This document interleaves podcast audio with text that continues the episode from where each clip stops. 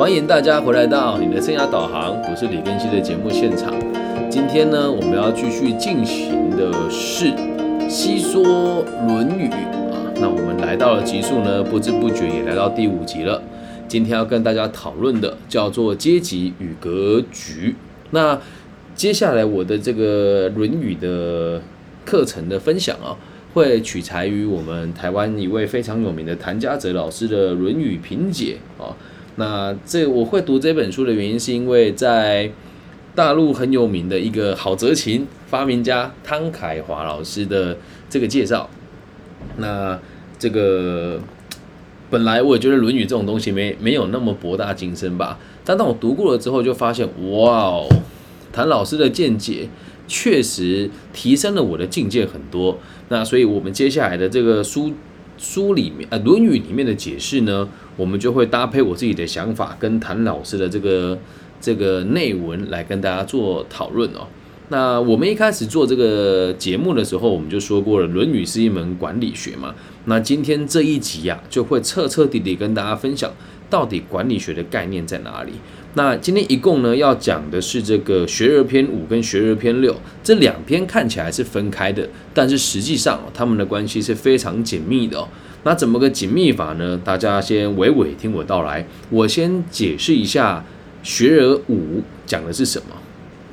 子曰：“道，这个念导啊。”子曰：“导千乘之国，敬事而信，节用而爱人，使民以时。”先一个一个字来拆解哦，这个导啊，就叫做引导的意思，还有这个指导跟管理的意思，作为动词哦。那千乘之国这就比较特别，我要特意去查一下啊。千乘这个乘啊，就是车辆，也就是这个军队的这个单位。那我们这么算，一乘所拥有就有四只马匹拉一台兵车，就叫做一乘。所以车上的甲士三人。那车下的部族七十二人，加上后勤人员二十五人，共计一百人。所以千乘之国就代表他们至少有十，呃，至至少有这个一千台战车。好，那这一千台战车再乘以一百，就是个十百千万十万，就是十万个人为一国。那在春秋时代哦，战争非常的频繁。所以国家的强弱都会用车辆的数目来计算，所以在孔子的年代啊，千乘之国啊，已经不算是大国了，但是可以称得上是一个国。接下来讲到这个近视而言的近视哦，近视有的人会把它解释成对事情的态度要谨慎专一、兢兢业业，但也有人把它解释成对事情的尊重以及这个对你的事业呃产生的这种敬爱之心，这个叫做敬事。啊，那后面我们近视而信呢？也就是说，你做事情要谨慎，要把你的事业当成是事业，要把你治理的城邦当做是你一辈子的置业，用谦卑诚恳的态度来看。然后这个而信哦，就是你要有这样子的态度，人民才会取信于你。接下来这个后面呢，节用而爱人啊，那什么叫节用呢？节用就是节约的意思，跟节省的意思啊。那节俭跟节约又有一点不一样。这里解释呢有两种，一种是我们叫做节俭。什么叫节俭呢？该用的时候我不用，就叫做节俭。那什么叫节约呢？该用的时候我用，但我会用之有度，这个叫节约。所以说我们在管理一个城邦的时候，尽事而信，节用而爱人，就是这个意思啊。能够节省，当花的时候则花，但绝对不必浪费的花费。那这个爱人哦，我们定义一下，广义的人就是一切的人群，那狭义的人就是士大夫以上各个阶级的人。所以不管怎么样，就都是要对人民是有爱的。那什么叫做爱呢？就是能够珍惜他们，爱惜爱惜的意思。最后一句叫使民以时哦。那在一般人的讲解，或是以前哦，呃，在春秋战国时期，大部分都是农夫嘛，以农为本。那古代的百姓是以农业为主的，所以这里的使民以时，有人会说是要依据节庆跟时令来做调整，跟来面对这个调度百姓的这个逻辑，一切都要以合时的方式来使用我们的人民。所以我们的白话文叫做治理一个拥有一千辆兵车的国家，就要谨言慎行，并且认真的把它当做你终身的志业来做管理，啊，然后你又要，同时你才能得到信守承诺的这个结果，要诚实无欺。那对于财政呢，要节约，然后又要爱护你的官吏、同僚，还有你的子民。然后如果你要使役你的百姓呢，绝对不要耽误农时。好，我们先逐字的解释给大家听，等下再讲两为什么今天要两篇一起进行哦。接下来跟大家分享的是第六篇，这里其实我们在初中的时候都有背过。第六篇的内文是：子曰，弟子入则孝，出则悌，谨而信，泛爱众而亲仁，行有余力，则以学文。听了好像很耳熟，对吧？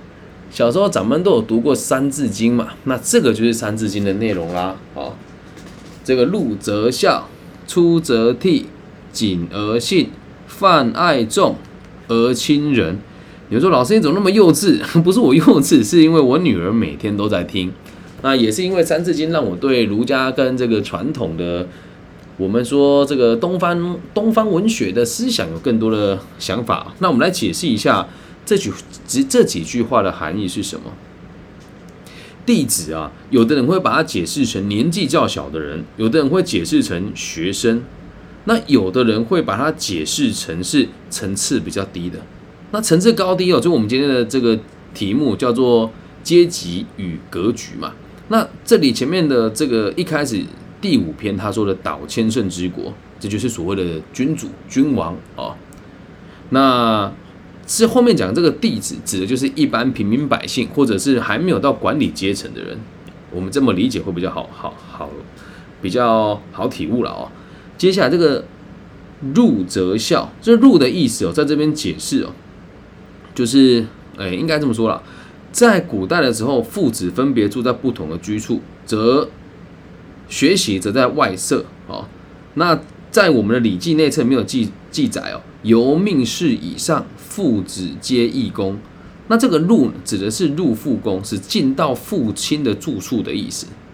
哦，这很有趣吧？有人会讲入则孝，就是回家要孝顺。以我们现在来理解，就是回到家我们就要孝顺了哦。那这个出则悌，出是什么意思呢？诶，有些人会把它解释成。出外拜师学艺，所以一个是在家，一个是在外面学习。那在家，爸爸妈妈教育我们；那出了门之后呢，就是别人来教育我们了。这个出则悌哦，这个悌呢，就是指的是，诶，我们要兄友弟恭的这个概念啊，所以要善待师长啊，然后也可以泛指所有我们年长的人，叫做出则悌啊。接下来谨而信，这个谨哦，是寡言少语，称之为谨哦。就是叫你不要太啰嗦，也不要乱说话的意思啊，话不要多说，你多做事哈，那这样子呢就可以取得人家的幸福了。那最后这个泛爱众的泛啊，指的就是广泛的意思，就是对每个人呐都要有这个爱心。那我们其实前面讲的这个爱哦，是君臣之间的爱，那这里讲的爱呢，是一切普罗大众的爱，是平等的哦，所以你要爱每一个人。接下来这个而亲人就有趣了，这个亲人的人呐，是仁义道德的人。指的就是有仁德的人而亲人。那如果大家愿意的话，我认为我也算是有仁德的人。这简单的说，就是你要爱每一个人，然后如果遇到有仁义道德的人呢，就跟他更亲密的接触。上述的事情都做到了，行有余力了以后，我们才有办法来学古代的文献。好，那这是古代的文献，学的就是诗书易礼、春秋乐这些文化知识。所以简单来说，就是如果你是平民百姓，你是弟子的话，你就应该要做到这样子的逻辑，和君王是有所差别的。我们先看一下白话文的翻译哦。孔子说，弟子在父母面前就要孝顺，出门在外要顺从师长。那说话呢，要谨言慎行，要诚实可信，尽量啊不要去说那些没必要的话。寡言少语，要习字千金，然后广泛的去爱每一个人，亲近那些有仁德的朋友。上面的事情都做到了之后，还行有余力，我们再去学习文献知识，也可以解释成我们才有资格来学习文献知识。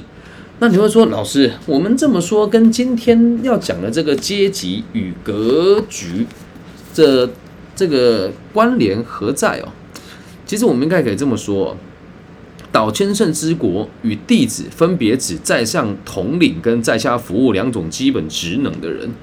那这个职能意思是什么呢？你在这份工作上该有的定位就叫职能。那这个世界上本来就分两种人，以现在我们讲的这个八二法则，就是二十帕二二十百分比人掌控了八十百分比的人的一切，那我们就可以视为岛千圣之国者跟弟子的差别哦。所以呃，在上位者为世之道，主要有三个方面哦。这边是这么跟我们说的：自身的态度。对于事物以及人具体的感官，以及使用他人的时候的权利之道，哦，用这三个角度来看待管理者跟被管理者该怎么做。那我们讲同样的东西，如果我们把它放到一般的平民百姓当中，我们就可以把它再区分为在家的这个态度，出门在外为事之道，以及呃如何在为事之余，能够让自己还有。能力来学习更多东西，所以这边两者之间是有落差的。因此，在第一段哦，第第五篇里面，他讲的是说管理者该怎么做；在第六篇里面讲的是一般平民百姓与弟子该怎么做。那其实很有趣哦。这边我们你会觉得很奇怪，老师，那我们当一个领导者，难道就不用出不用出则替，入则孝了吗？这个地方哦非常有趣哦，上位者啊。做每件事情要不要亲力亲为？大家觉得，呃，我必须得这么说。如果你做每件事情都亲力亲为的话，你是无法做决策的。所以在这边你要想哦，我们在第五篇导千乘之国要尽信而信，那在这个弟子的部分却是要谨而信，两个差在哪里？跟大家讲一下，在上位者的人做事，你必须得诚实真实，并且郑重其事的看待你的事业，而不是只以利益为优先。这样子你才能得到敬重跟信任，这才是尽信而言的信的意思哦。那至于具体的对待事物以及对人之道，我们就是要再往后看，看到节用跟爱人。好，那节用跟爱人是什么？我们再跟大家解释一下。有关于事物的使用，包含金钱资源，会随着事情的不同而有各种不同的需要。但整体来说，运用基本的事情，运用事情的基本之道，在于节省而已。好，那我们这边再深入的跟大家解释节用跟这个俭的差别在哪里哦。这个俭呢，温良恭俭让的俭跟节用的差异在于，俭是在用中而言俭，而节用则是对无需用的地方有所节制而不浪费。所以节用之为反面，就叫做浪费。简单来说，就是不要浪费，就这么简单。那俭的反之呢，就叫做奢。而我们这里没有讲没有讲俭跟奢的原因，是因为俭这样听起来好像过于小气了。所以是当用则用，当省则省，但是绝对要在使用的时候用最有效的方式来进行管理，这就是所谓的节用的意思哦。那其实说真的，不管怎么说。我们到最后也一直延伸到现在，所有的资源都是以钱财为主，所以使用财物的这个基本的道理啊，其实就是用在节用跟节俭而已。那再也没有其他的方法了。你要节省资源，要么就是开源，不嘛就是节流。那我们也讲过，节流有分成好几种概念。我这边要提的是当用则用，当省则省，而不是过于的小气。我跟大家解释一下。那接下来哦，我们这边讲的这个爱哦。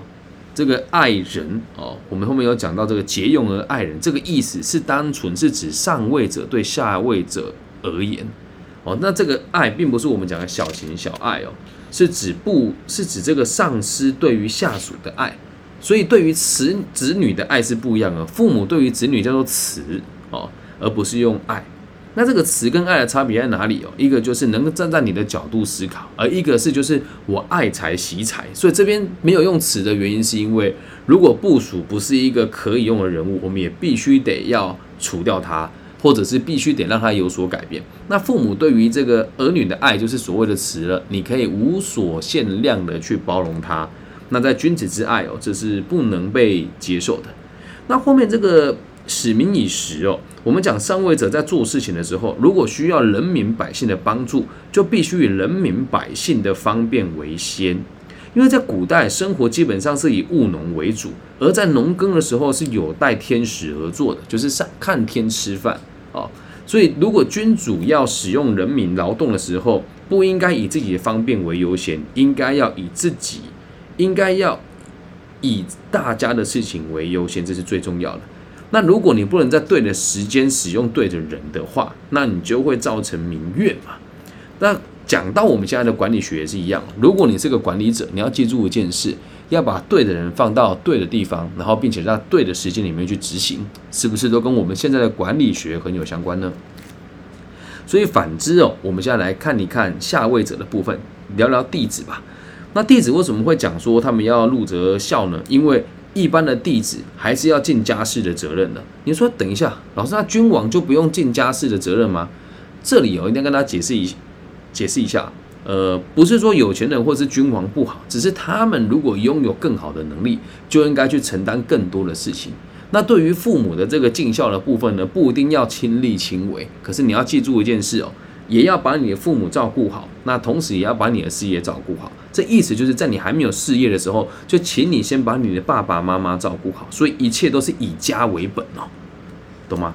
然后接下来这个事情继续往下看。那孝悌的意思呢？我们讲入则孝嘛，那出则悌嘛。那什么叫悌哦？悌这边我们有有有，刚刚前面有讲过，前面讲的是对于别人的这个敬重，还有对于师长的敬重。但是我们也可以想这么用这个方式去进行哦，就是凡事亲力亲为，也可以视为悌。所以这边不再讲敬而不再讲这个近视而言，而是而而而是讲敬哦，讲错了，是不是以近视而言，而是以敬而言？好，那我们前面讲的这个这个近视是属于敬重的部分嘛？那现在讲讲什么叫做谨哦？谨呢，我们这边有讲说是谨言慎行，那也可以解释成谨慎。所以这边我们刚刚前面讲的这个信呢，我们说的是敬事而信，在做君王的时候，你要把它煞有其事的尊重你的事业；而身为别人的部属的我们，必须得谨慎，或者是必须得小心，或者是多做事少说话。那就是我们身为部署该做的事情啦。识君之路，担君之忧嘛。所以这个谨而信也可以视为一般人执行事情的时候所要有的态度，就是所谓的做事情得尽心尽力的意思。那至于接触到的人哦，就是你平常与人相处的道理哦，就必须得泛爱众。好，那这边的爱就是你要对每个人都有爱护有加的给予哦，跟前面那个君臣之爱是不一样的。这里的爱是你要跟大家好好相处的意思。那如果遇到仁德的人，你就应该亲近他，或者是跟他共事，或者是跟他学习。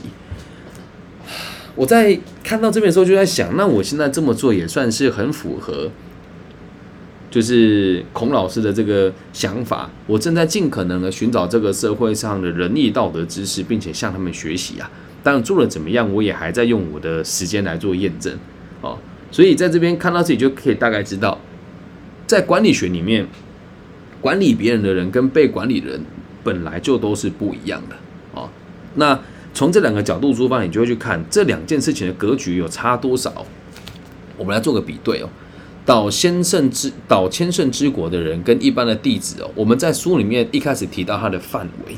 好，那在弟子的部分，我们讲入则孝，出则悌嘛。那在导千圣之国这边的单位就是国了。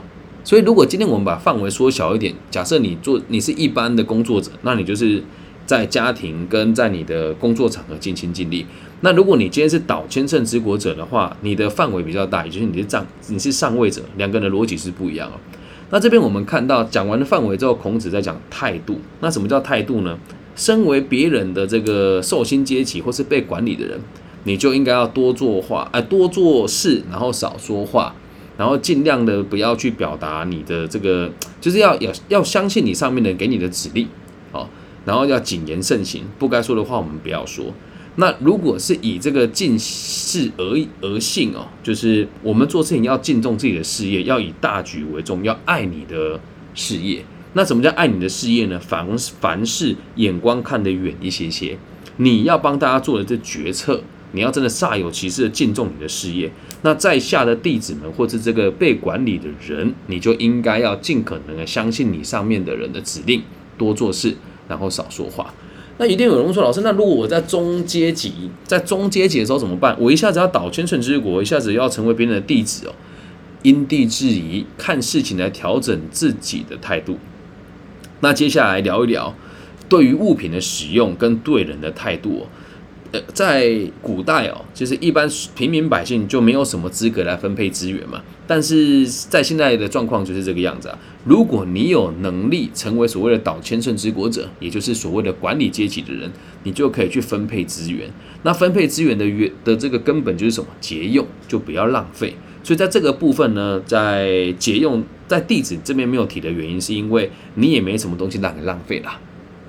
那如果你是管理者的话，你的浪费的东西可就多喽，这叫节用的部分。那至于对人哦，导千乘之国这个大格局的人就应该要爱人。那什么叫爱呢？就是爱惜你的人才。所以这个爱才讲成爱才会更好，不是人不是一个角色的，你就应该要剔除它。但是在我们成为在我们成为管理阶层以前，就是尽可能的去做一个。踏实的执行者哦，就是所谓的基层员工，你就应该泛爱众而亲仁，跟每个人相亲相爱，没什么好争的。如果真的要争的话，以后后面都会讲君子之争必有嘛。啊，如果有就是射箭嘛，以后再跟大家讲。要了解到个体心理学的核心理念，我们对于每个人都是可以和谐相处的，所以尽量不要以斗争为原本的考量。你只要泛爱众而亲仁，减少对立感，然后跟有仁德的人学习，和有的人和有仁德的人共事，然后最后是自己的权利还有努力哦，就是使民以时，就是我们的目标嘛。导千乘之国的管理者，你一定要在对的时间把对的人放在对的地方去做对的事情，叫使民以时。你的角色就是使用他们，让大家一起得到更大的利益。那我们身为弟子的人呢，我们必须得巩固一切社会的根基。所有的贩夫走卒或者平民百姓也都一样，我们要讲入则孝，出则悌这两件事情，如果你做到了，才有资格来学习所谓的古代文学或者是先人的智慧，就有可能再成为岛千乘之国者了。这样能够明白吧？是不是很有趣呢？我们用这样子的角度来跟大家解释什么叫做格局跟这个格局跟阶级啊，那。我讲一讲我自己的想法哦，呃，最近这段时间啊，其实自己也很常在这个管理者跟被管理者，还有跟更有钱的人，还有比我更需要协助人互动跟学习哦。然后我一直在思考一件事情，是我到底要把自己定位在岛千圣之国者呢，还是一般的弟子哦？后来想一想，都得调整的。当我面对我的部署，当我面对我的后生晚辈的时候，我就是导千圣之国者。那当我面对比我有权力、比我有能力的长官的时候，我就会变成弟子。所以我相信每个人哦，心里面都有一个能够让自己更好的目标。那我们也都知道，让自己更好的目标只有一个，以个体心理学的角度出发，就是让社会更加的安定。所以也要让大家想一想。不妨定位一下你自己，你以后想当弟子呢，还是想当还是想当岛千圣之国的人呢？很值得我们去思维哦。那看到这个地方，我最近不禁又要跟大家大家分享一下，在前阵子我有跟我有在节目里面也不能讲抱怨吧，跟大家分享过的一件事情，就是我觉得我管理不好我周遭的人，然后我觉得很难过。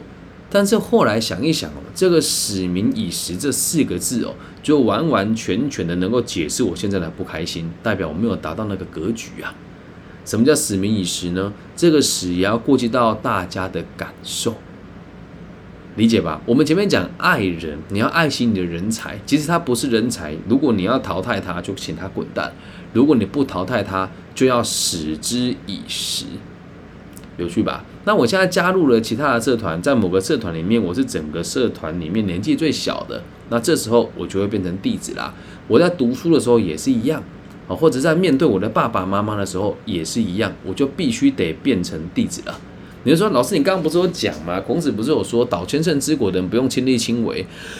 但我毕竟不是一方之霸，我还不是啊。等到哪一天我是的时候，我一定会用物质的生活给我爸妈最好的条件。那同时呢，对我来讲，这就叫基本了，就不用再做要求了。所以不是你就不用去孝顺你的爸爸妈妈，而是你已经习惯了这个层次，懂吗？